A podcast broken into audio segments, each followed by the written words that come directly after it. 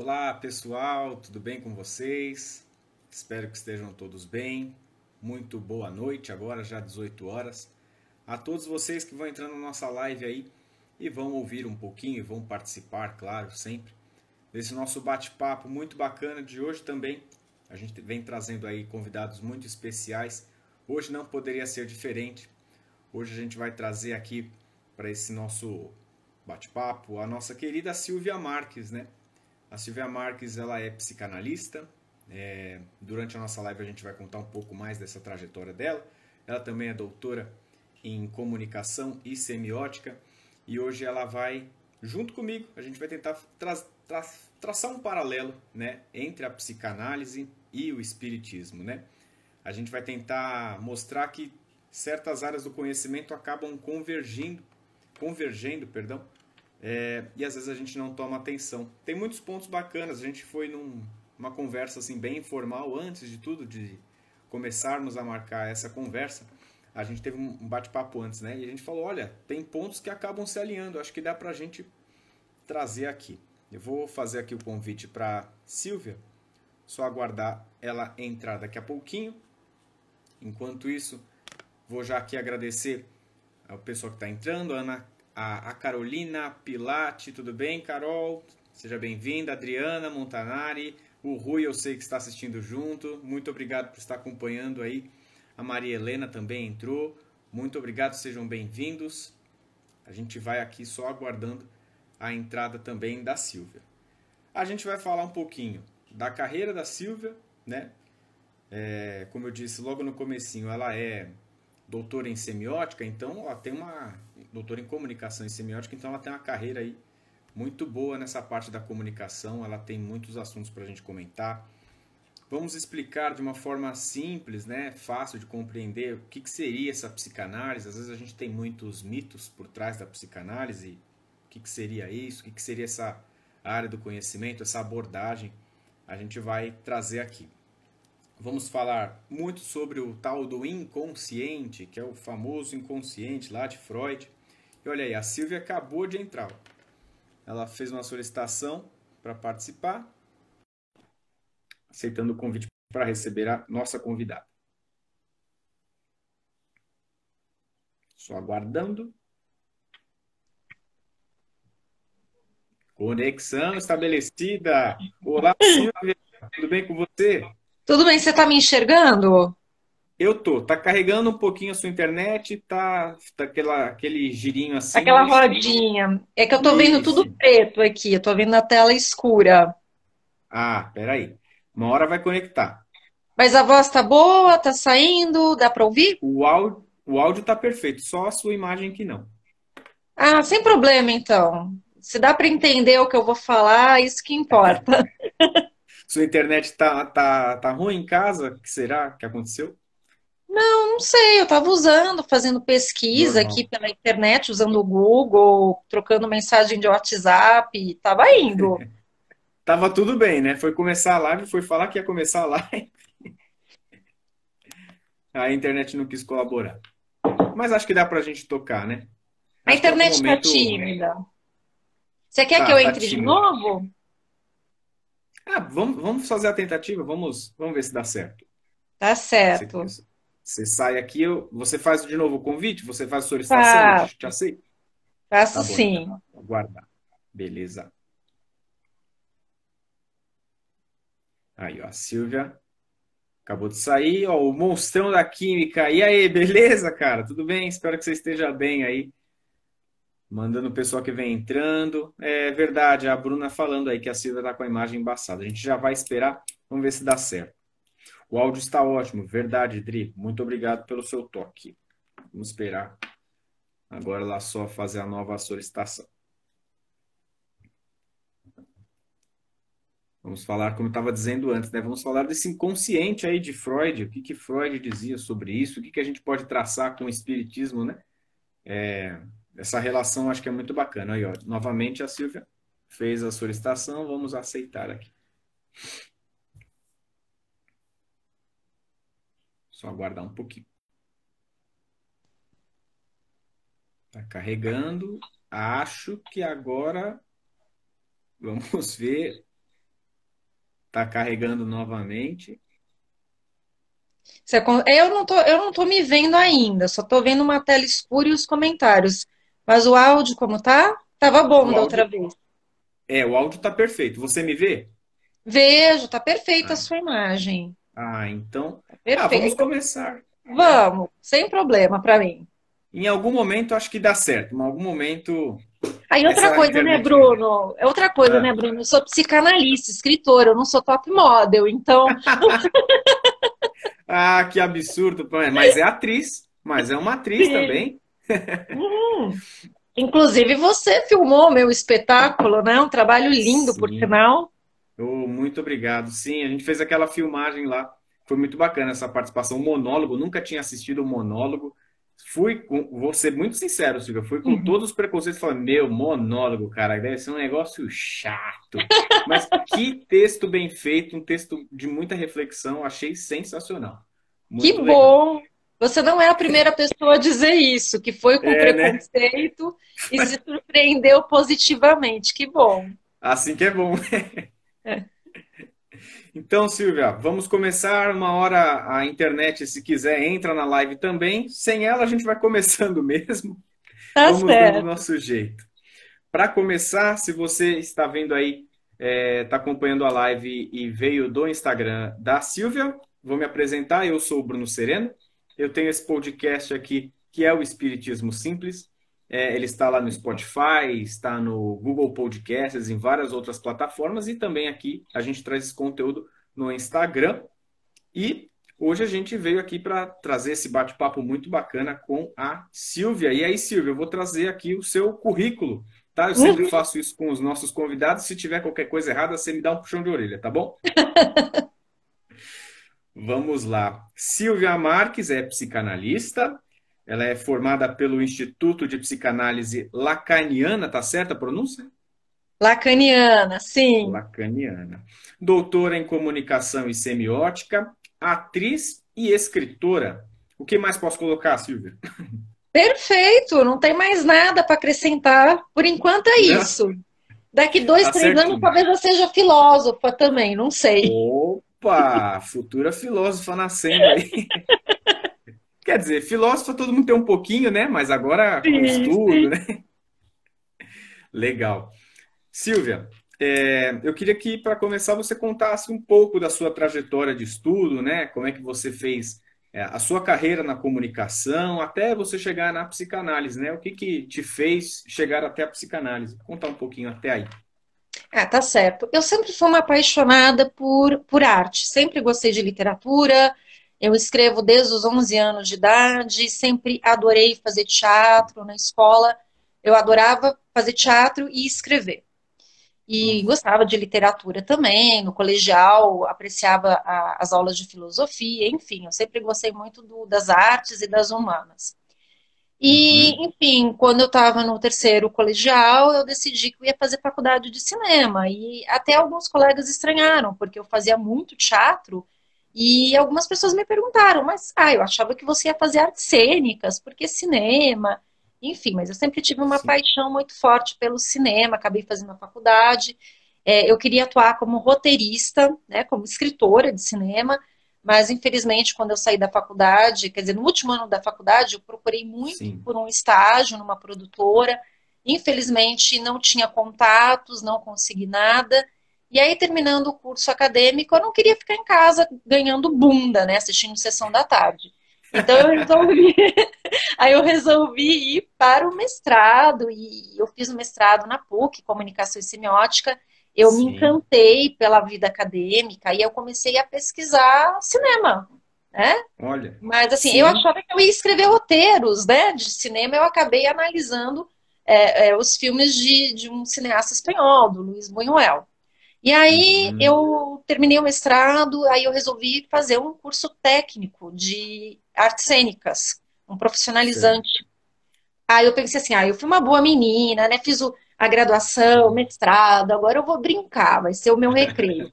Mentira! Foi a fase mais punk da minha vida. Eu amei fazer é o curso de teatro, mas é muito difícil. Você não faz ideia. A gente se coloca num, num, numa exposição tão grande, Porque intelectualmente, quando você faz um mestrado, um doutorado, você se expõe intelectualmente, mas é diferente. Quando você faz teatro, você expõe o corpo, a pele, emoções muito viscerais.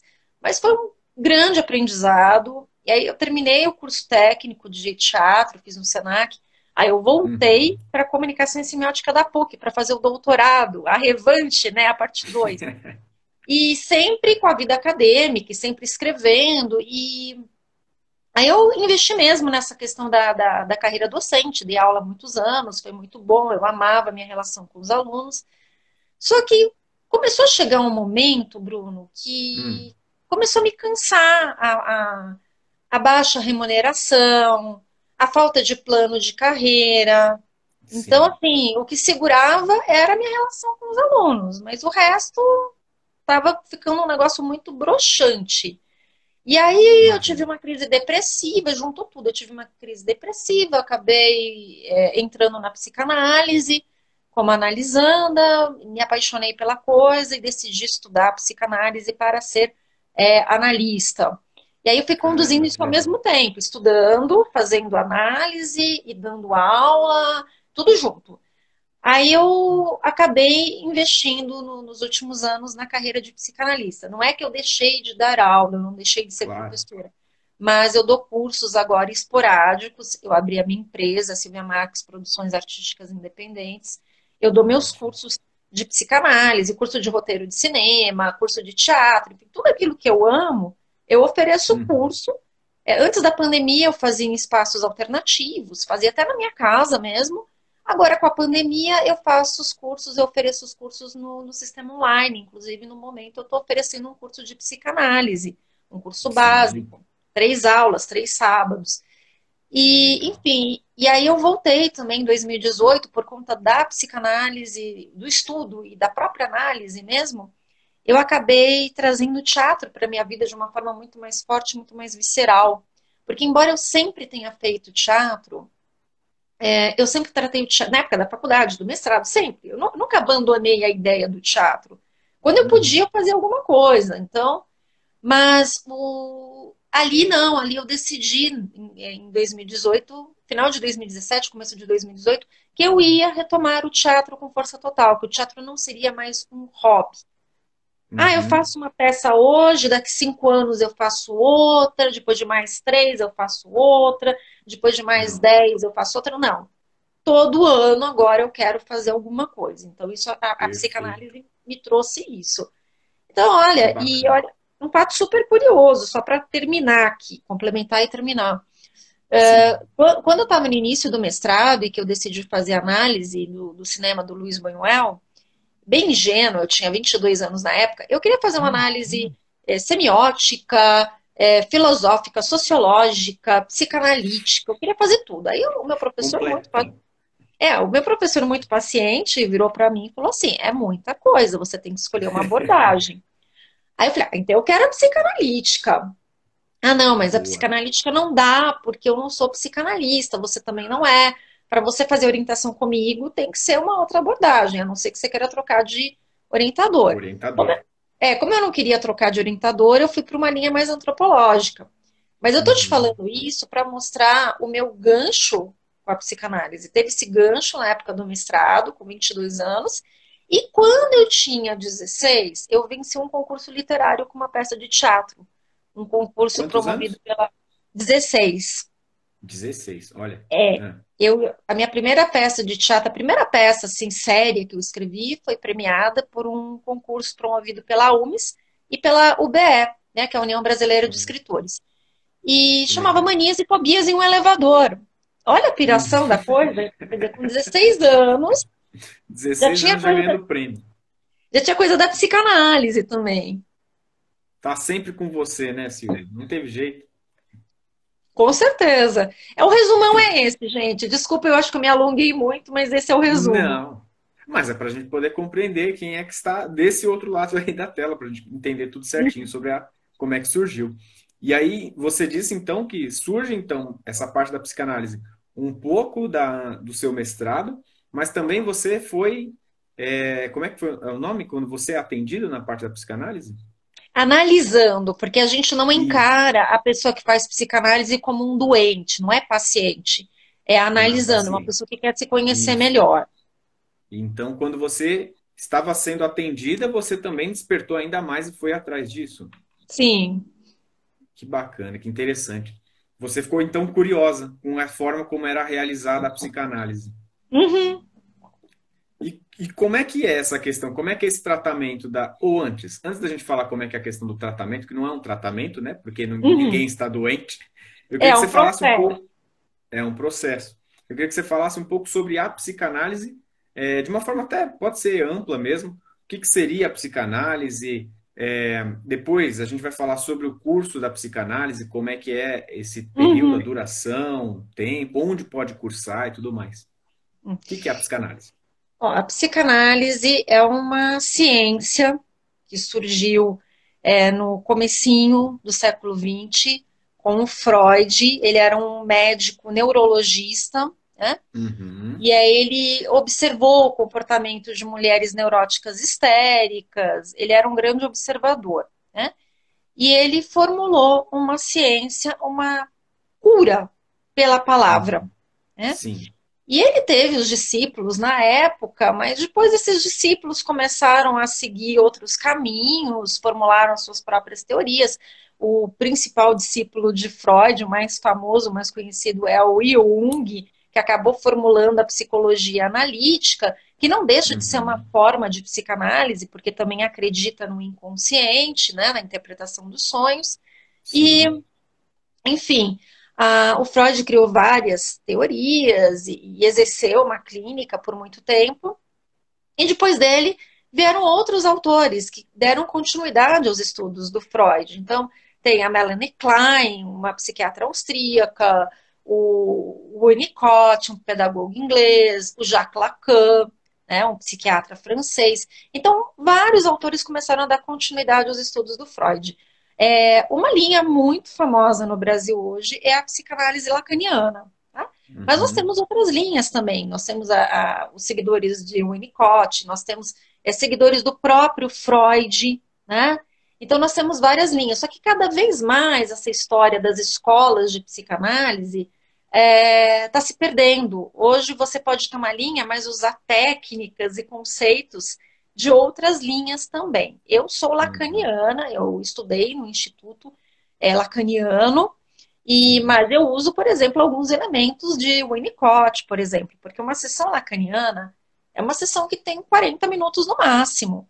E um uhum. analista lacaniano ele pode te interromper depois de 10 minutos.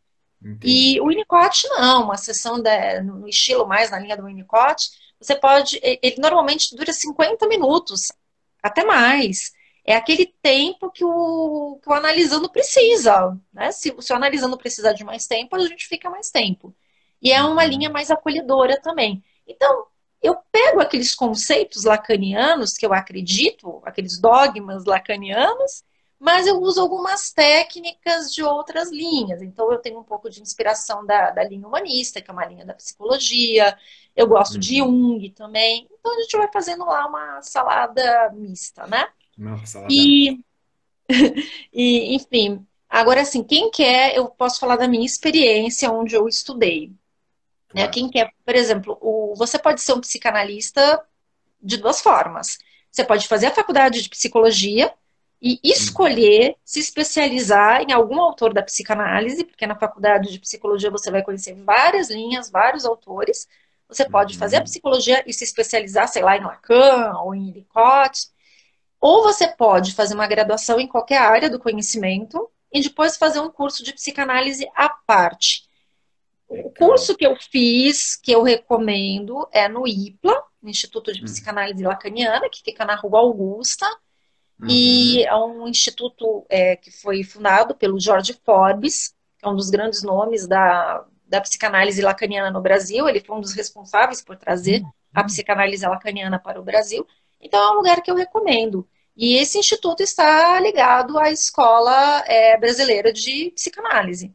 Nós temos três escolas ligadas à Escola Brasileira de Psicanálise, que é o IPLA, a CLIP e a CLIN-A. Essas três escolas estão submetidas à Escola Brasileira de psicanálise. Então, assim, eu nunca estudei na Ah, eu tive uma temporada rápida na Clipe e me formei pela, pelo IPLA.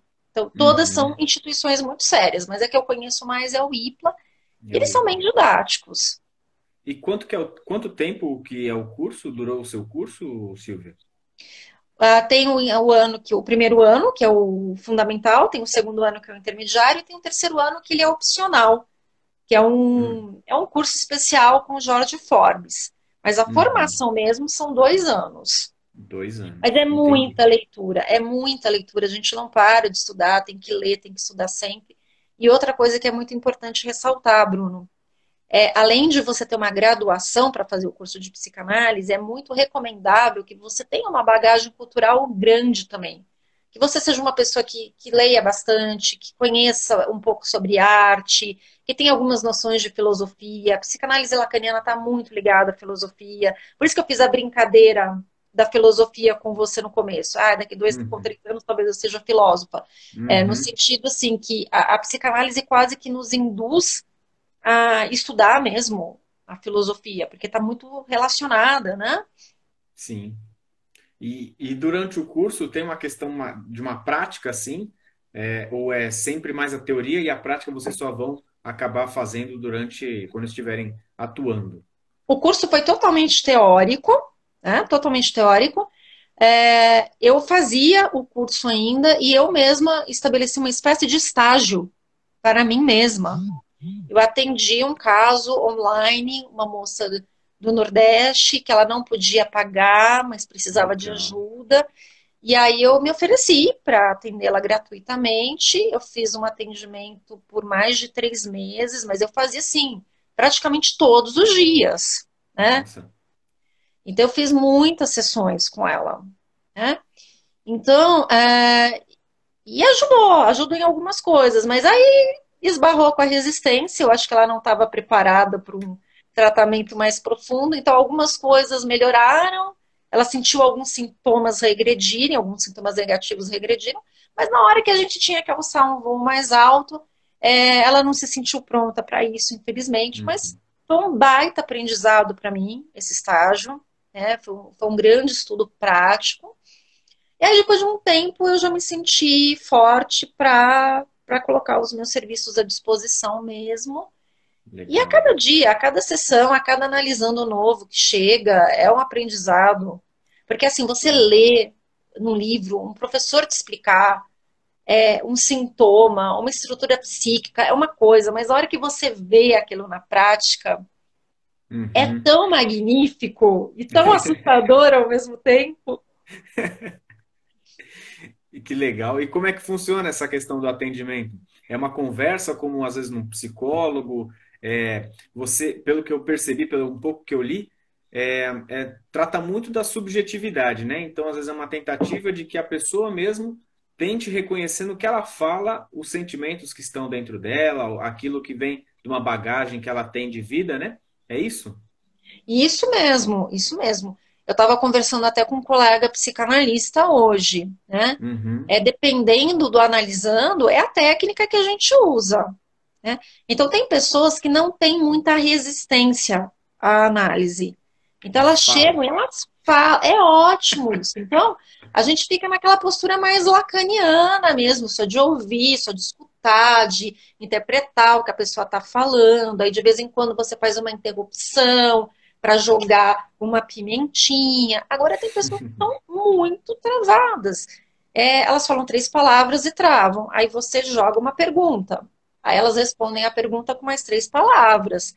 Teve uma sessão no meu começo de carreira que eu fiquei uhum. tão nervosa, eu suava tanto, a minha blusa assim dava para torcer.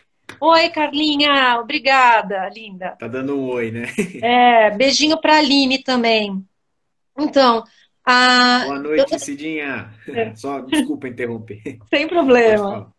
Então eu transpirava, minha blusa assim, dava para torcer assim, porque é, aquele silêncio, aquela dificuldade de se expressar me deixava tão angustiada, mas eu consegui trabalhar bem com essa analisanda e hoje ela fala horrores. Ela pode ficar Caramba. lá 30, 40 minutos falando. é muito, é maravilhoso. É, é, é uma técnica que a gente usa para abrir o, o discurso da pessoa. Então, tem pessoas que têm uma autoestima muito baixa, por exemplo. Quando a pessoa tem uma autoestima muito baixa, você tem que acolher, você tem que pegar no colo. Quando a pessoa está num nível de angústia muito forte, sei lá, passou por, por um luto amoroso, né, acabou um relacionamento recentemente. Então, você não pode chegar naquele estilo tão lacaniano, tão seco. Então, é importante entrar essa coisa da linha humanista, essa coisa do essa coisa mesmo do Winnicott, fazer uma sessão mais esticada, acolher mais, falar mais, expressar mais o que eu penso. Uhum. Né? A Carlinha tá falando meu oposto, né? Agora eu não sei o que ela quis dizer o que é oposto, se ela fala muito ou pouco. Eu acho que ela fala é. bastante. então, mas é bom, é melhor quando fala bastante, é bem melhor. Então a gente tem a gente tem que ir acolhendo a pessoa. É, tem gente, eu tenho, tenho um caso que eu tenho que ser muito dura com a analisanda, porque se, se eu não for dura, ela monta, né? Entendi. Ela pega e ela abusa, e ela inverte a posição. Ela quer me colocar Caramba. como. Ai, falo muito. Ai, eu acho ótimo. Acho que você fala assim o suficiente. Não e vejo problema na sua fala, Carla. Agora, o... E, e, tem esse caso que é até, é até meio assustador, porque a pessoa ela quer ficar na posição de psicanalista. Aí você tem que ser bem dura, bem firme. Então, é isso que é maravilhoso. É, cada uhum. pessoa é um universo, né? É um mundo para ser trabalhado, trabalhado. compreendido. E deve ter gente, né, Silvia, que pega e começa a falar, dá uns 30 minutos e fala: ah, já sei qual é o meu problema. É isso, isso, isso. Começa sozinho, descobriu, né? É ótimo, mas desse, na verdade, o grande barato é isso. É muito, é. é muito complicado quando o, anali o analisando ele vem descobrir uma grande verdade é, por meio do analista. O analista não é um guru, ele não sabe tudo, ele é um, não é um dono da verdade. Ele vai uhum. orientar, claro, mas é muito importante quando a pessoa começa a descobrir, tirar as suas verdades sozinho. Eu, sozinho. É, um, é encantador quando uma pessoa fala, fala, porque o meu marido não que, ah, mas eu sei que eu também não sou brincadeira. Eu acho fantástico. Sensacional. Muito legal. Ô, Silvia, eu vi, acho que foi no seu site, que você faz o atendimento tanto para adultos quanto com adolescentes, é isso também? Isso mesmo. Eu só não atendo como... criança. Ah, sim. Eu não sabia que dava para atender também criança. Olha. Atende. Nossa, tem criança de 5 anos já neurótica obsessiva, precisando de análise. Mas é que é um manejo, é um manejo muito mais delicado. A pessoa precisa ter uma facilidade de comunicação com a criança muito maior. Eu me dou melhor com o mundo adulto e adolescente. E adolescente. E como é que é atender o adolescente? Como é que o que, que passa qual é a característica desse público? Qual que é uma tendência deles? Quais são as grandes dificuldades que eles têm, assim, no geral, que você observa? Ah, e a adolescência é uma fase complicada, porque é uma fase de transição. É uma fase uhum. em que você está buscando identificações, buscando referências. Então, é uma fase de muita angústia. Uhum. Mas eu não sinto, assim, tanta diferença em relação ao manejo com o adulto. Olha, Entendi, achei que tivesse grande diferença. Então, ah, tem a comunicação, muito... a comunicação adolescente é muito, é muito próxima. Claro que tem aquele contexto do adolescente, da escola, do bullying, do primeiro amor, uhum, né? Sim. Da primeira relação sexual, tem um contexto muito específico. Mas a sim. forma de expressar não, não muda muito. Entendi. E o que, que você observa nesse público que mais te preocupa e aquilo que você mais se anima com essa geração, é, principalmente com essa geração que vem surgindo agora? Ah, é uma geração que me fascina e que me assusta ao mesmo tempo. Por quê? é, me assusta e me fascina porque é uma geração que está muito sem ilusões. Só que para psicanálise, ter ilusões não é bom. Uhum. Né? Porque o que é ilusão? A ilusão é você acreditar em algo que não existe, você apostar em algo que não existe. Então, é, é, uma mulher da minha geração foi descobrir certas coisas muito tarde. Eu sou do, de 1978. Então, uhum. com 30 e poucos anos, eu fui entender algumas coisas que tem meninas de 18, 19 anos, que já sabem.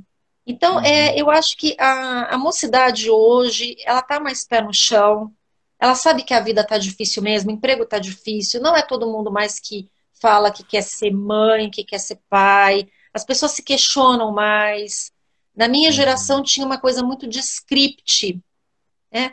Ah, todo mundo tem que casar, todo mundo tem que ter filho, todo mundo tem que fazer a faculdade com 18 anos, todo mundo tem que tirar a carta de motorista com 18 anos. Uhum. É, enfim.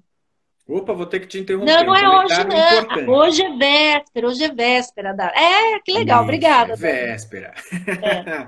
Depois eu tenho que te dar os parabéns. Tá certo. Seguir, Amanhã você manda. Aí o. Então era tinha um script social muito mais rígido. E é uma coisa que eu gosto na juventude de hoje. Né? É, eles, eles se permitem. Não, mas eu não quero casar. Ou eu, talvez eu queira casar, mas eu não quero ter filhos.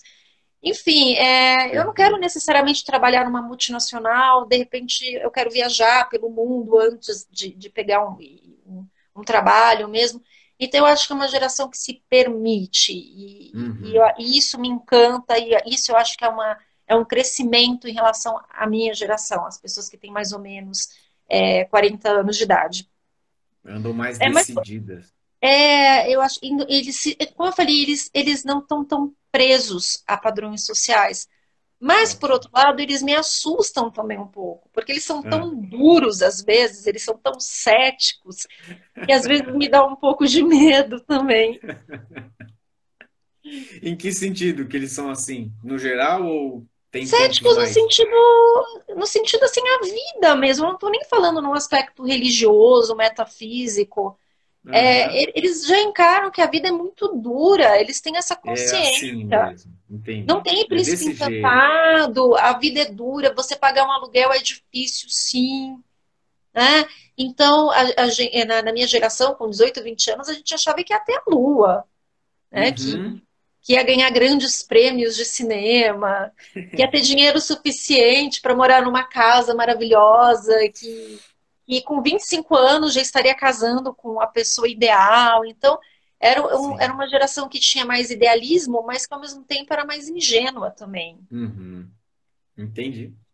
Eu vi uma frase que tem no seu, no seu site, Silvio, acho que deve ser um. Deve ser. Até vou te perguntar se essa frase é sua. Na verdade, uhum. são duas. Que uhum. é a vida é uma viagem que não permite excesso de bagagem, e a outra é não se culpe por fazer a coisa certa. Essas frases são suas e, sem ou não, eu gostaria que você pudesse explicar um pouquinho sobre elas. São duas frases minhas, são títulos de dois artigos que eu escrevi. Ótimo. É, foi bem nesse período de transição, quando eu comecei a descobrir a psicanálise, quando eu estava saindo de um processo depressivo, de um luto amoroso, porque eu também acreditava nesse script social, de repente uhum. esse script social foi por água abaixo e eu não sabia como viver sem aquele script. E aí eu comecei a análise e aí eu escrevi esses textos. Então, por que não se culpe por fazer a coisa certa? É. É, se você amou, se você se entregou num relacionamento e a pessoa não quis você, não se culpe por isso. Se você foi amigo de verdade e a pessoa riu de você pelas costas, é, não se importe, o outro que foi babaca. Então, quando você dá amor, quando você dá carinho, quando você ajuda as pessoas, é, se você faz de coração, de uma forma generosa, não importa que o outro seja ingrato, que o outro não queira o seu afeto, que o outro não goste de você. O importante é que você fez algo legal e de coração. Se o outro não usufruiu, não apreciou, paciência, a gente toca o barco, né? A gente vai para uhum. outro caminho e se relaciona com outras pessoas e faz outras coisas. E o, aquele outro lá, que a vida é uma viagem que não permite excesso de bagagem. Excesso de bagagem. Foi uma coisa que eu descobri na recuperação do processo depressivo. A gente Olha. pira por coisas muito, muito pequenas. Muito pequenas mesmo. Como assim? Eu era louca por fazer a unha. Eu vou contar uma história completamente constrangedora, de dar vergonha, mas eu acho que vai servir de exemplo. Eu usava. Vale uma... a pena, vale a pena. É, eu usava umas unhas lindas, maravilhosas, pintadas de vermelho toda semana. Toda semana era sagrado. Eu ia ao salão de beleza fazer as unhas. Se tivesse uhum. um descascadinho, eu já tinha que ir para o salão para corrigir, para é, mudar o esmalte, porque eu não assumia compromissos com a unha estragada. era um nojo. Eu lembro que uhum. eu estava noiva de um rapaz que é, mora na Suíça e hoje nós somos muito amigos, por sinal. E eu fiquei muito preocupada. Eu pensava assim, mas como eu vou resolver o problema das minhas unhas? Salão de beleza na Suíça é o olho da cara. Não uhum. tem condição. Assim, eu não vou conseguir, eu vou ter que parar de fazer unha.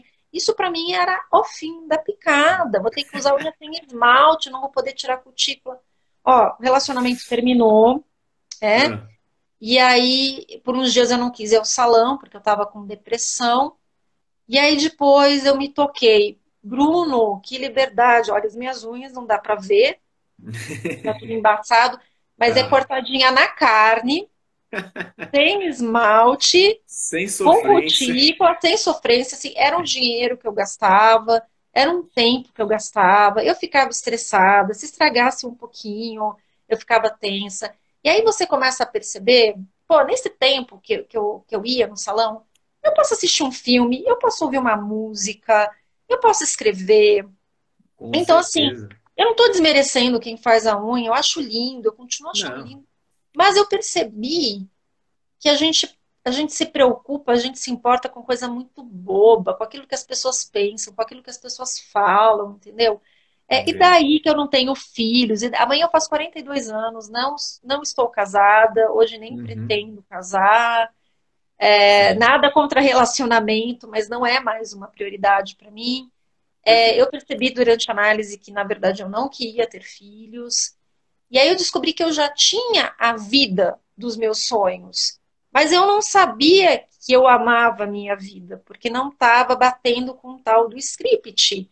Uhum. Eu vi as minhas amigas casadas com filhos, para mim elas eram prósperas, eu não.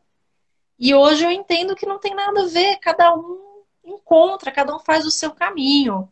E aí eu percebi, eu comecei a, a, a, a sei lá, a desligar de certas coisinhas, de certas picuinhas. Por exemplo, quando eu percebo que uma pessoa me faz mal, eu não vou ficar investindo nessa relação. Eu vou me afastar. Se a pessoa está me fazendo mal, por que eu tenho que investir na relação? Se uma pessoa, um namorado já não me ama mais, por que eu vou ficar alimentando um ódio em relação a ele? Ele não ama mais, acabou, tem que respeitar sentimento do outro. Então é isso, a gente começa a ficar mais, a gente começa a simplificar mais as coisas, a vida começa a ficar menos pesada. A gente é. começa a colocar no coração aquilo que é essencial e começa a ser mais feliz. Genial, achei genial. É essa forma de deixar a vida mais leve. Aí é que a gente vai até depois começar a traçar mais esse paralelo do que tem de em comum, né, do espiritismo é, com a psicanálise. Eu acho que é isso que isso é muito interessante, né? O espiritismo também, é, voltando para esse esse seu exemplo aí da unha, eu fiz uhum. muitas relações aqui na minha cabeça com a questão do materialismo, né?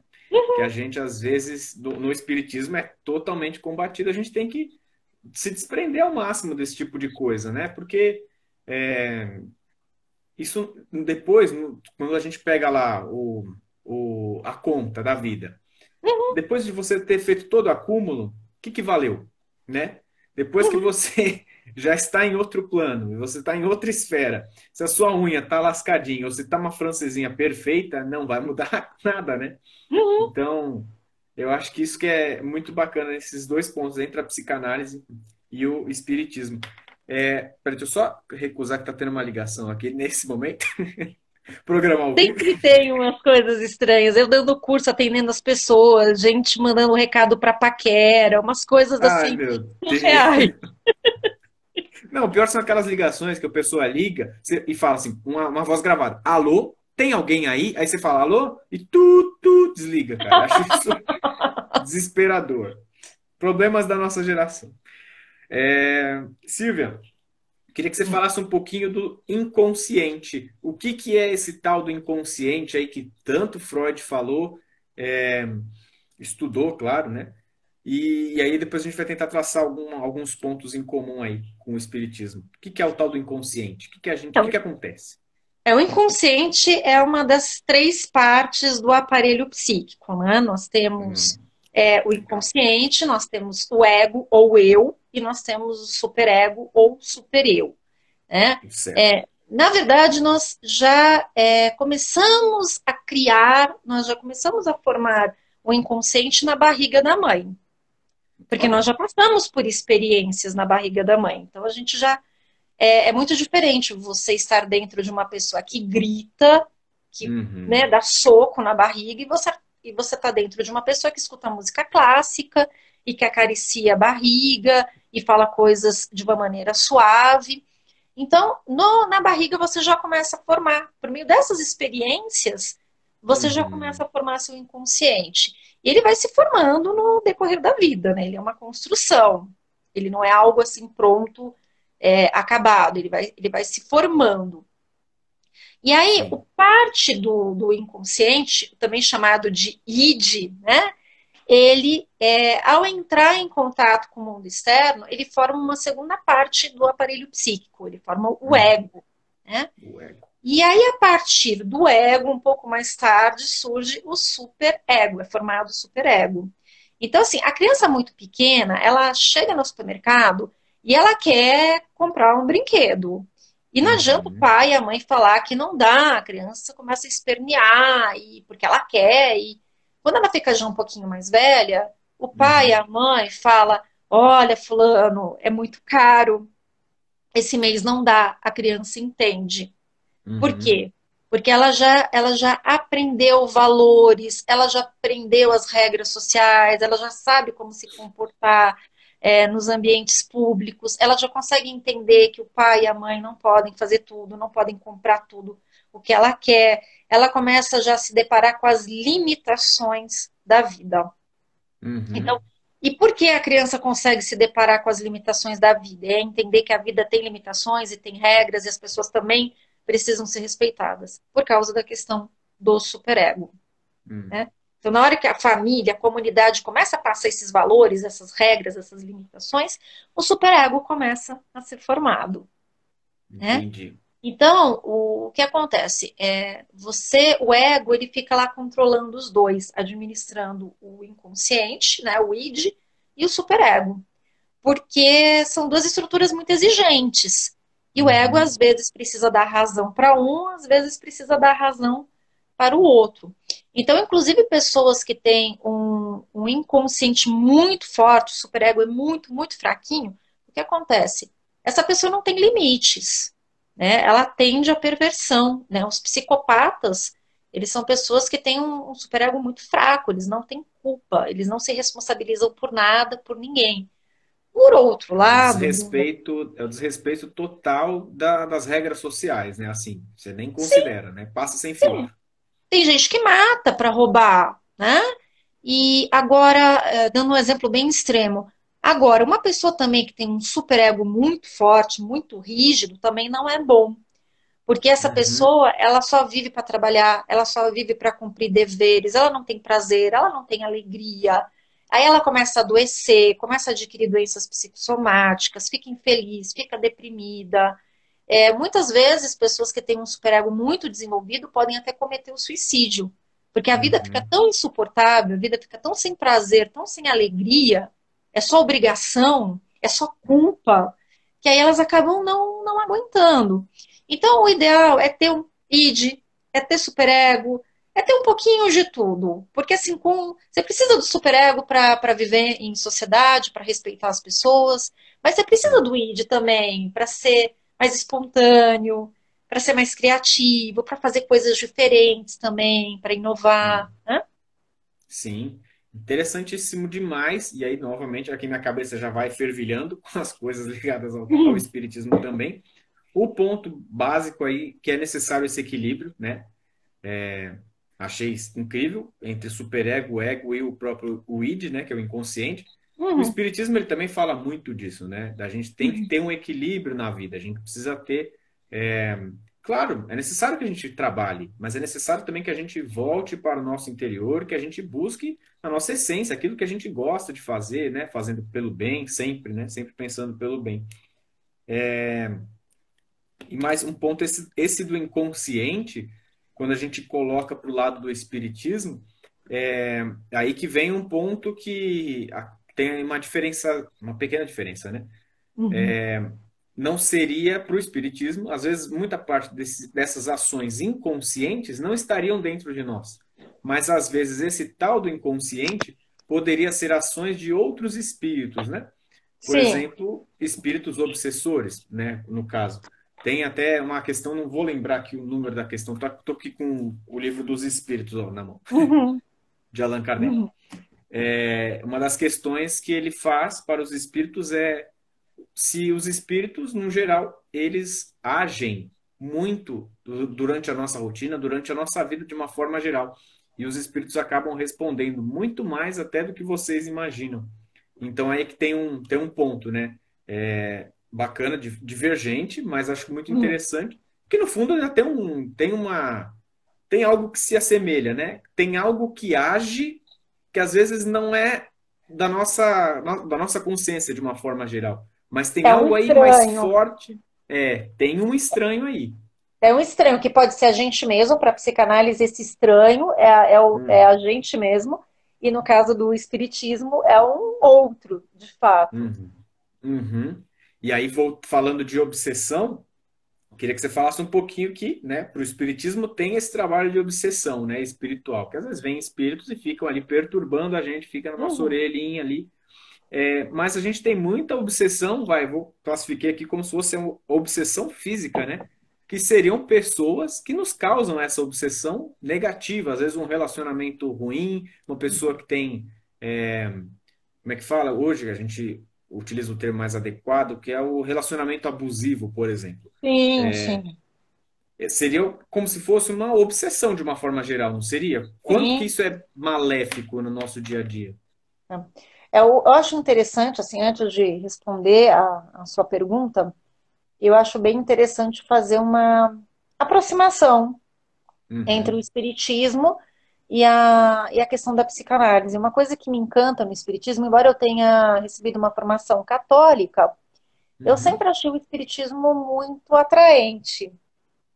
É uma teoria, uhum. assim, eu, eu não acredito, mas eu gostaria de acreditar. Se eu pudesse, assim, uhum. escolher a minha crença, eu gostaria de acreditar no Espiritismo, porque eu sou cientista, eu sou professora, eu estou sempre estudando, e eu acho que o Espiritismo sempre se eu falar alguma besteira, você me corrige, por favor. É, o Espiritismo sempre está buscando uma melhoria, uma evolução. Não é aquela Sim. coisa, ah, você vai conseguir porque, porque Deus vai te beneficiar, porque você é filho dele. Não, você uhum. vai ter que correr atrás. Né? Você, tem, você tem que fazer por onde. Você tem muita responsabilidade sobre a sua vida, sobre as suas ações, sobre as suas escolhas. E a psicanálise também fala muito. Eu acho que são dois caminhos diferentes para chegar ao mesmo ponto. Tanto Sim. o espiritismo como a psicanálise pedem o seguinte: se responsabilize. Não jogue a culpa no outro, se responsabilize. Uhum. Né? É, evolua, cresça, é, amadureça. E, e, e, falando dessa questão do relacionamento abusivo, também a gente pode dar o nome de relacionamento tóxico, né? Isso. É, é muito complicado porque eu não acredito em relacionamentos abusivos de um lado só. E também não acho que o abusador seja sempre o homem. Uhum. E também não acho que o relacionamento abusivo só aconteça entre marido e mulher. É, existem relacionamentos abusivos entre pais e filhos, entre irmãos, entre amigos, entre chefe e funcionário, entre dois funcionários, você pode abusar de uma pessoa de muitas formas. É, às vezes o amigo, porque está naquela posição de amigo, faz brincadeiras inconvenientes, tira sarro da pessoa, ironiza a dor da pessoa. Isso é extremamente abusivo. Uhum. Porque como amigo, a pessoa pensa assim, eu vou tirar um sarro da cara, né? Eu vou tirar um sarro da cara da minha amiga e ela não vai responder, ela não vai reagir porque eu sou amiga. Então, isso é de uma covardia psicológica, de uma covardia emocional. E o, o, o, abuso, como eu falei, pode vir de vários lados, em vários tipos de relação. Agora, pensa bem. Se você tem contato com uma pessoa que abusa de você, ou fisicamente, ou verbalmente, é, às vezes você fala que o amigo é falso, mas você conta os seus segredos para esse amigo que você considera falso, você está se permitindo também de certa uhum. forma você está se permitindo. Então, é que muitas vezes as pessoas elas não têm consciência de que elas estão aceitando o abuso. de que elas uhum. estão se contentando com pouco, elas estão aceitando pouco. Então, às vezes, elas são depreciadas no ambiente de trabalho, elas são depreciadas na própria família, pelo próprio cônjuge, pelo melhor amigo, e as pessoas continuam mantendo aqueles laços, porque às vezes elas têm uma autoestima tão baixa, tão fraca, que qualquer migalha de atenção já serve. E aí isso me lembra um pouco a questão do espírito que você falou, uhum. né? Mas nesse caso, pela psicanálise, o encosto da pessoa é a própria pessoa, é a própria neurose da pessoa. Exato. Quando uma pessoa é muito neurótica, aquela neurose vira um encosto, porque é. ela não consegue ver as coisas com clareza, ela não consegue se amar, ela não consegue se respeitar, ela não consegue impor limites, ela não consegue cortar laços abusivos, ela não consegue se afastar de pessoas nocivas, de pessoas hum. extremamente doentes, pessoas extremamente neuróticas, né? Então, é, de certa forma, tem uma semelhança. Tem, tem. Acho que esse aspecto aí, pelo que você fala, né, de que você admira nesse ponto de, de assumir, vai, vou, vou falar de uma forma bem tosca, mas que, que vai funcionar. Assumir o BO para si, né? Você assume o BO, você sabe que o problema é seu. Foi isso. né? Eu acho que essa parte que a gente encontra muito no espiritismo é, e que eu acho perfeito é a questão da fé raciocinada, muitas vezes, né? Sim. A gente utiliza, a gente acredita em algo, é, mas é, até próprio, o próprio Kardec já dizia. É, ele falou assim, ó, depois que ele concluiu todo o estudo da, da, da doutrina, ele falou: se um dia você ficar na dúvida entre o espiritismo e a ciência, se a ciência falar uma coisa e a doutrina dos espíritos disser outra, vá com a ciência. E eu acho que é isso que é o, é o, é o bacana, né? Ele não quer assumir a, a doutrina de uma forma como é isso é o certo da, do mundo, esse é o mais adequado, esse é o mais correto, né? É, é a fé raciocinada, que a gente tem aqui criar um exercício de refletir, de reflexão para pensar se isso faz sentido ou não. É, uhum. E isso muito se está relacionado aos três grandes pontos né, da, do espiritismo, que às vezes as pessoas acabam não sabendo que é a religião, de uma forma geral, porque acaba sendo uma religião, porque se liga ao, a Deus, é uma forma de nos religarmos a algo, né? algo uhum. que a gente uhum. possa acreditar. É filosofia, porque é necessário a, a, o, o, pensamento, a reflexão, compreender o mundo ao, ao, nosso redor. E é ciência, porque como é que. É, é sempre um processo de evolução, né? É esse negócio que você falou de tipo é, não ficar lá esperando, não ficar. É, é, ciência, é evolução, a gente tem que correr atrás. É, é, isso que é sensacional, eu acho que dos pontos que eu, que eu considero aqui que a gente poderia traçar para o Espiritismo, né? Uhum. Deixa eu ver, temos um comentário aqui, Silvia. Bem interessante comentário.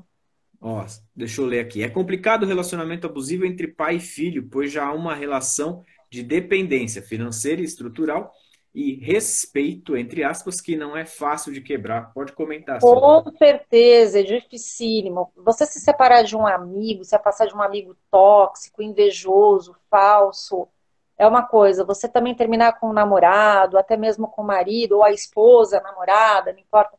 Você se afastar de parentes, primos, tios, é muito mais tranquilo. Essa relação hum. pai e filho é muito difícil, principalmente quando é, criança é adolescente, a pessoa não depende do pai para tudo, para comer, para morar, né? Mas eu acho que até na fase adulta é difícil você quebrar esse vínculo, mesmo na fase adulta. Mas não é impossível você impor limites. Agora, uhum. no caso de uma criança que ela está sendo esculhambada pelo pai, ela está sendo vitimizada de algum jeito, aí sempre precisa do, do, apoio, da ajuda de um terceiro pilar, ou a mãe, caso, caso seja o pai que esteja abusando, ou um parente, uma avó, uma tia que perceba isso e, e faça a denúncia e, e tome as providências. Nesse tipo de caso, realmente é mais difícil porque precisa de um terceiro. Eu estava me uhum. focando uhum. mais quando a gente tem a opção. Né? Você está namorando, ou está morando junto, ou tem um amigo, ou trabalha num lugar muito ruim, é nesse tipo de, de, de situação que eu estava me focando mais, que você pode fazer o corte, você não Sim. depende daquela pessoa financeiramente, você pode se manter sozinho, você não precisa daquilo, mas por algum motivo você não consegue largar o osso. Você sofre, mas não consegue largar o osso. É verdade. Isso é, é terrível. A gente fez uma, uma live com o, é o psicólogo e o do Rosa, né? Faz umas duas Uhum, semanas aqui. É, e ele comentou sobre essa questão. Qual que- eu perguntei qual seria o limite, justamente a gente falando sobre isso, sobre esses uhum, relacionamentos. Qual que é o limite do relacionamento? E ele fala que o limite, e para saber se vale a pena tentar ou não, é observar se ainda tem respeito. Se ainda tem uhum. respeito, vale a pena. Se, não- se você percebeu que houve qualquer ruptura do respeito, já é melhor repensar algumas coisas. né? Eu vou dar uma dica aqui, como psicanalista, que é Claro, bem importante, é bem importante mesmo. Eu já percebia isso antes, mas depois do processo analítico a gente percebe melhor. claro. Acreditem na intuição de vocês. Acreditem, acreditem. Sabe por quê? É, vocês começam a se relacionar com uma pessoa, não importa se é primo, se é amigo, se é colega de trabalho, se é namorado, namorada, não importa. Você, a pessoa é educada, é gentil, tudo bem. Mas toda vez que você encontra a pessoa, toda vez que você conversa com a pessoa, ou pessoalmente ou por WhatsApp, não importa, você se sente nervoso, angustiado, dá um mal-estar, às vezes a gente nem consegue entender o porquê. Nossa, eu não sei o que está acontecendo comigo, eu estava bem, eu acordei bem, de repente me deu um nervoso, me deu um cansaço, né? Me deu uma irritação. Começa a observar isso. Tem pessoas que são assim, você tá bem, a pessoa te Uhum. procura e te manda uma mensagem, você já fica de bode. Ou você já não tá muito bem, aí depois que a pessoa te procura, você fica pior ainda. Então tem É. pessoas que estão, estão sempre te chamando para uma espécie de briga, para uma espécie de jogo emocional, te encurralando no jogo emocional. Às vezes acontece isso, de alguém que a gente gosta fazer isso com a gente, mas é de vez em quando. Né? Se É. toda vez, ou se praticamente todas as vezes que uma pessoa te procura, que você encontra uma pessoa e você fica mal, às vezes dá até dor de cabeça, dá dor de estômago, comece a prestar atenção. Ah, mas a pessoa não foi grossa comigo. Não, às vezes não Não. foi grossa, mas ela fez é, umas críticas é, não construtivas de uma forma é, muito sutil. Tem aquelas pessoas que sempre arrumam um jeito de depreciar, mas com muita classe, com muita delicadeza, né? Sempre Uhum. se colocam, ah, como aquelas pessoas que sabem tudo, que podem tudo, que a opinião delas vale muito mais. Comecem a, jogos, né? Faz é, come- jogos. é, comecem a observar isso. É, Nossa, toda vez que eu falo com aquele meu contato, eu fico mal, eu fico com angústia. Uhum. Acreditem na, na intuição. Intuição. Perfeito. Silvia, antes só da gente continuar, eu queria saber como é que está o seu tempo, né? Que a gente já vai dar uma hora de live e Hum, aí o, o Instagram ele derruba na hora. Aí só para eu saber, se sim. você tiver mais uns 10, 20 minutinhos, a gente termina um- o, o assunto. Se você não tiver, você me avisa e a gente encerra. Podemos, podemos sim. Podemos? Legal. Uhum. Então, vou, vou encerrar aqui essa live, a gente volta daqui a pouquinho, é, só para a gente poder conversar e o Instagram não derrubar a gente.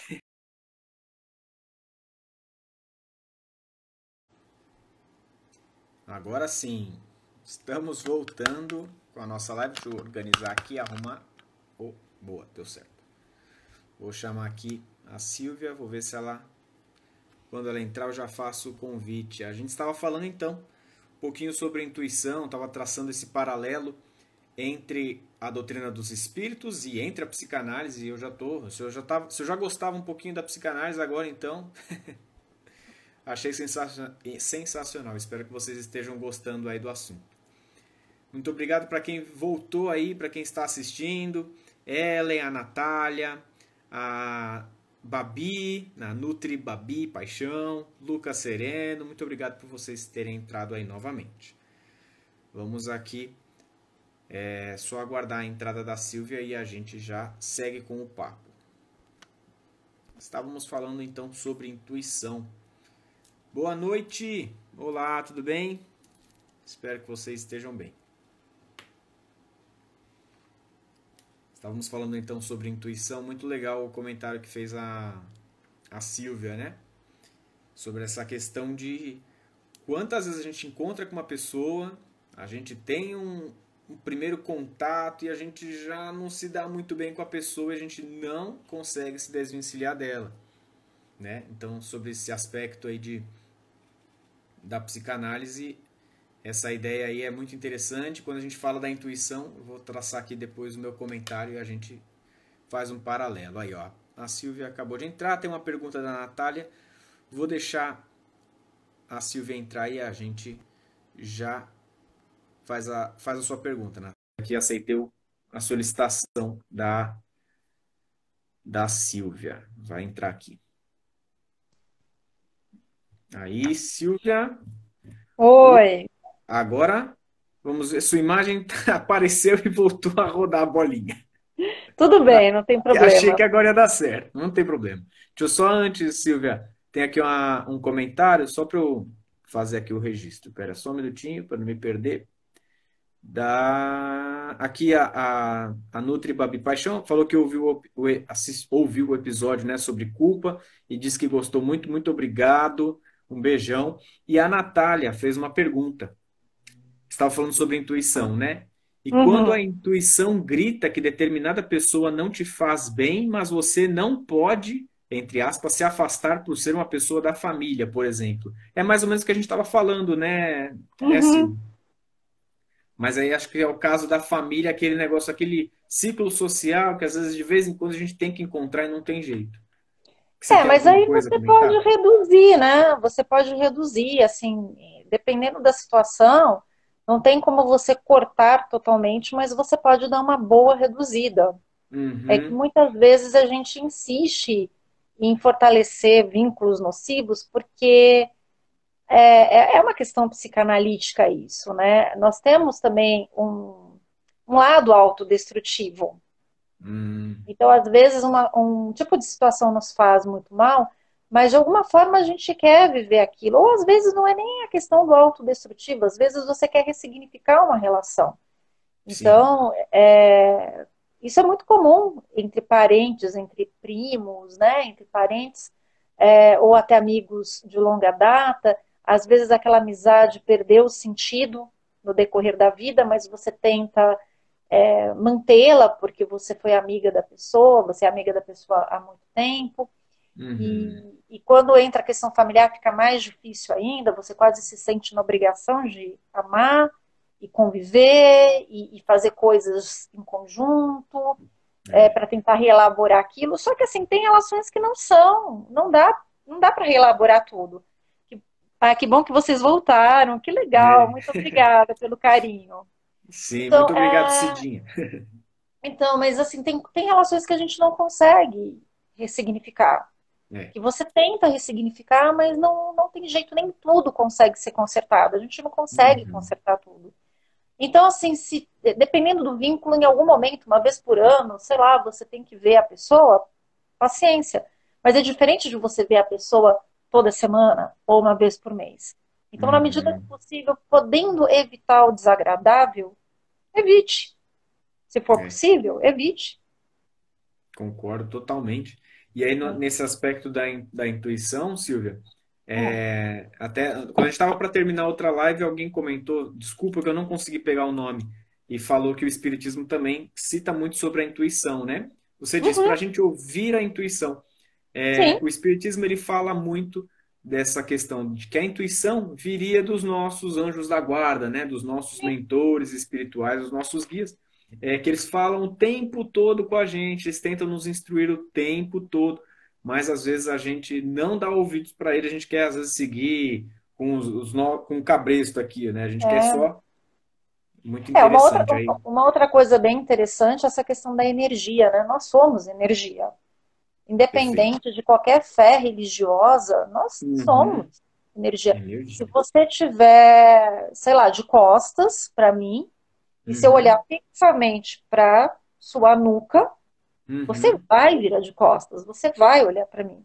Então nós sim. temos energia sim. Então, é, o, se você fica perto e se você é, é, convive muito com pessoas que estão é, sempre dizendo coisas negativas, ou, nem, é, ou nem, nem é preciso falar algo negativo, mas a pessoa tem uma energia negativa. É uhum. É claro que isso vai te contaminar, é claro que isso vai, vai te adoecer.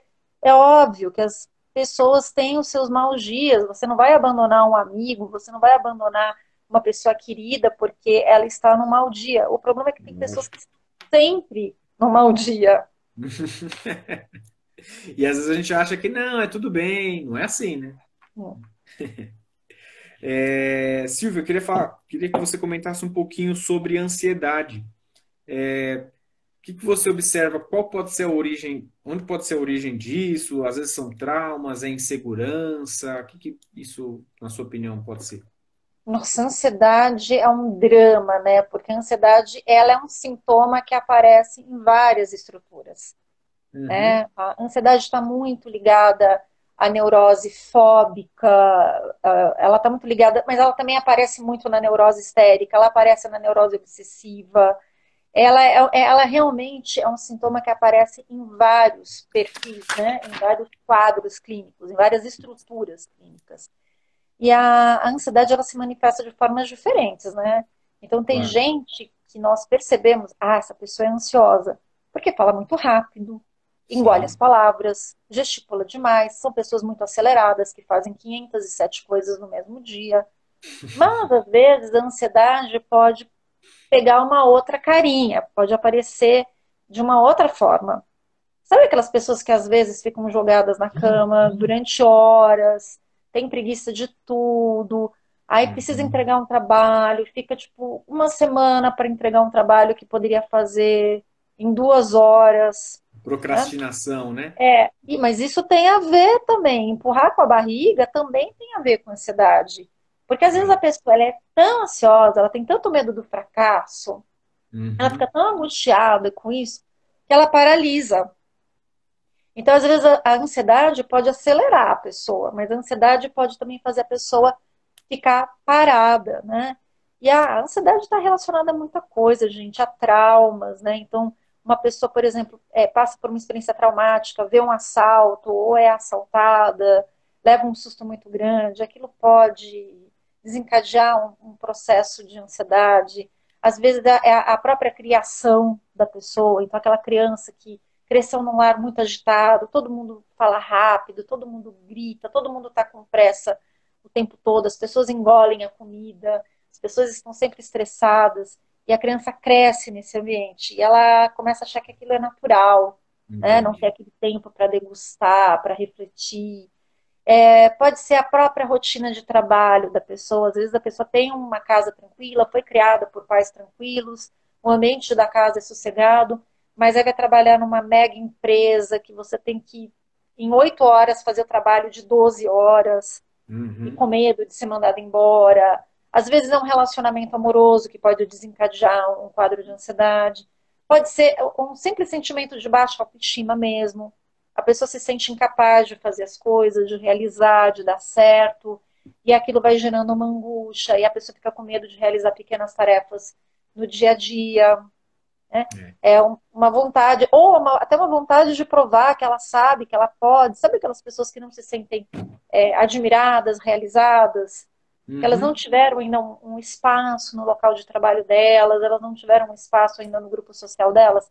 E elas querem tanto provar que elas sabem, que elas podem, que elas entram também num processo de ansiedade. Então, são vários né, os motivos. Entendi. É muito amplo, né? Falar sobre uhum. ansiedade. Né?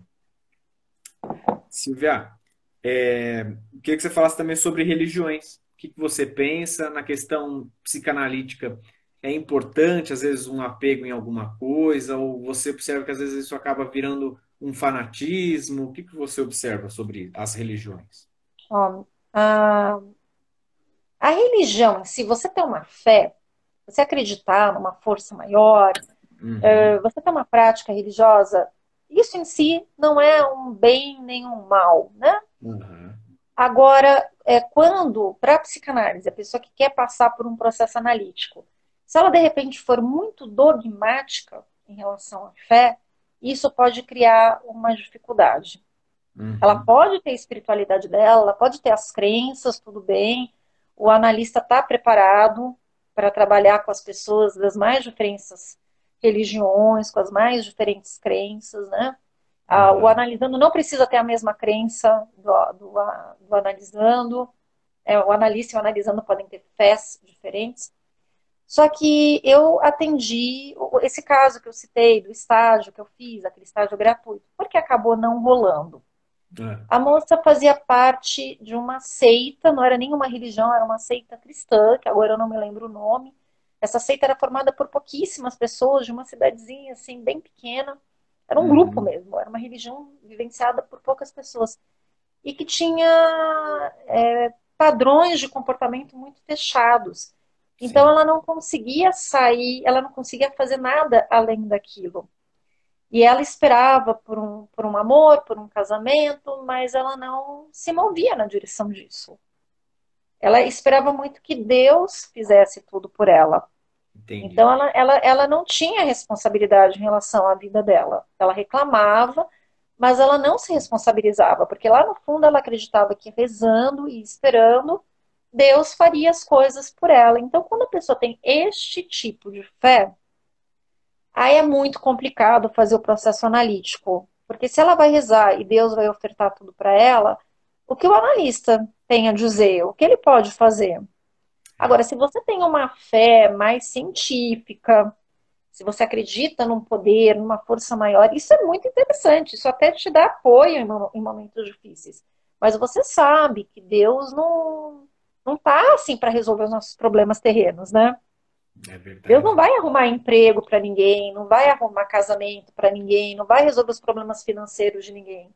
Uhum. Então, a, a partir do, do, momento em que a pessoa tem uma fé religiosa, mas ela está aberta né, para a responsabilidade dela, ela aceita a responsabilidade dela, então nenhum problema, não conflita uhum. de forma alguma. Perfeito o seu pensamento. Eu acho que é, esse é um excelente caminho, né?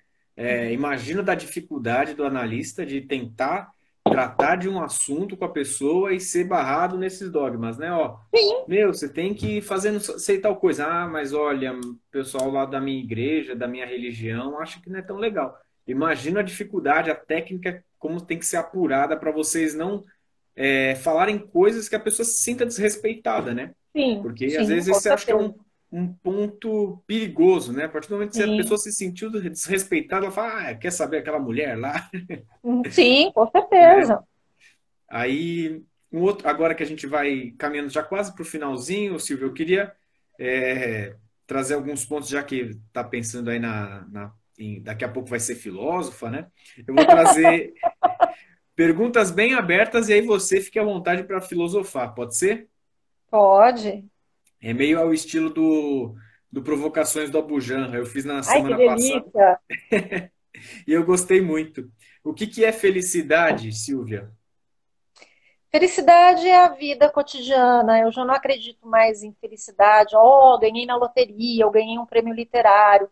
Eu acho que esses momentos são de profunda alegria, de euforia.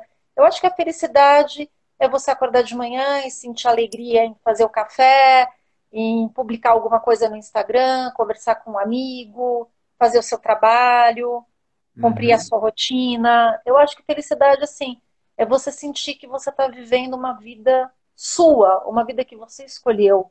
Uhum. Perfeito. E o que, que é a morte? Ai, a morte é um grande mistério, né? A uhum. grande, é, você pode pensar numa passagem, dá para pensar na morte como uma passagem, mas também é um grande mistério. E o que, que é a vida? Aí sim, a vida igual a Bujan. É processo, é processo, é viagem, é transformação. Processo, viagem e transformação. Bela definição. Estou até anotando aqui para eu guardar essa. Muito legal. Silvia, eu acho que ah, pela minha pauta aqui, eu terminei as perguntas. Eu não sei se você tem mais considerações a serem feitas, eu, mas já gostaria de te agradecer desde já é, por você ter disponibilizado aí um espaço no seu tempo para conversar com a gente. É, eu super agradeço o convite, adorei, nossa, foi um bate-papo super descontraído. E aí eu já quero aproveitar e já deixar um uhum. convite aqui. Eu sei que vai demorar um pouquinho ainda, mas no dia Sim. 13 de agosto Uhum. É o Bruno que vai conversar comigo no, no meu perfil, né? Toda quinta-feira, às 9h45 da noite, eu faço uma live. Essa semana vai ser com uma pedagoga, semana que vem vai ser com uma atriz e bailarina. Cada semana eu pego um profissional diferente para falar sobre um tema diferente, para dialogar com a psicanálise. E no dia 13 de agosto eu vou falar com o Bruno sobre espiritismo de novo. Estou ansioso já e acho que vai ser um papo tão legal quanto foi o de hoje, né, Silvia? Imagino que sim. Silvia, antes da gente terminar, é, eu gostaria que você deixasse aqui para o pessoal onde é que você atende, os seus horários, como é que está sendo até durante essa pandemia, se você consegue fazer algum trabalho, às vezes à distância, como é que está sendo? Então, atualmente eu só atendo online, porque antes da pandemia eu trabalhava nos dois sistemas. Sim. Tinha consultório presencial e trabalhava pelo online. Porque eu já atendia gente, assim, que, que morava em bairros muito distantes, né? E gente que morava em outros estados. Então, mas agora eu só estou trabalhando com a com o online. Né? Funciona muito bem. Eu acho que essa pandemia vai ensinar muitas coisas para gente, inclusive que dá para fazer análise pelo uhum. celular, funciona muito bem. E assim, quem estiver precisando, eu tenho um horário super flexível. Eu trabalho de manhã, à tarde, à noite. Quando precisar. Só Quando seguir precisar. aqui, então. Só seguir aqui o Instagram da Silvia, mandar um oi lá, fala: estou precisando de uma psicanalista para minha vida. Adote uma psicanalista. Silvia, muito obrigado mais uma vez de coração. Vou te agradecer pelo seu tempo, pelo seu espaço, pelas suas considerações e, olha, pensamentos assim muito interessantes, muito bacanas da psicanálise. Fiquei encantado. Eu adorei também conversar com você, foi um prazer. Obrigadão. Agradeço todo mundo aí que entrou na live, deu, deixou o seu comentário, deu o seu tchauzinho. Obrigado de coração. O seu público é muito simpático. Eles são, né? Maravilhosos. Simpático. Público muito pouco. Tô com inveja. Tô com inveja do seu público. Eles são incríveis mesmo, adoro eles. Olha, eles mandam mensagem o tempo todo. Ah, Bruno precisava de uma ajuda, não sei o quê. Ah, o que, que você acha disso? Eu acho incrível. Muito legal essa troca. Com Silvia, certeza. beijão, obrigado e Beijinho. até a próxima.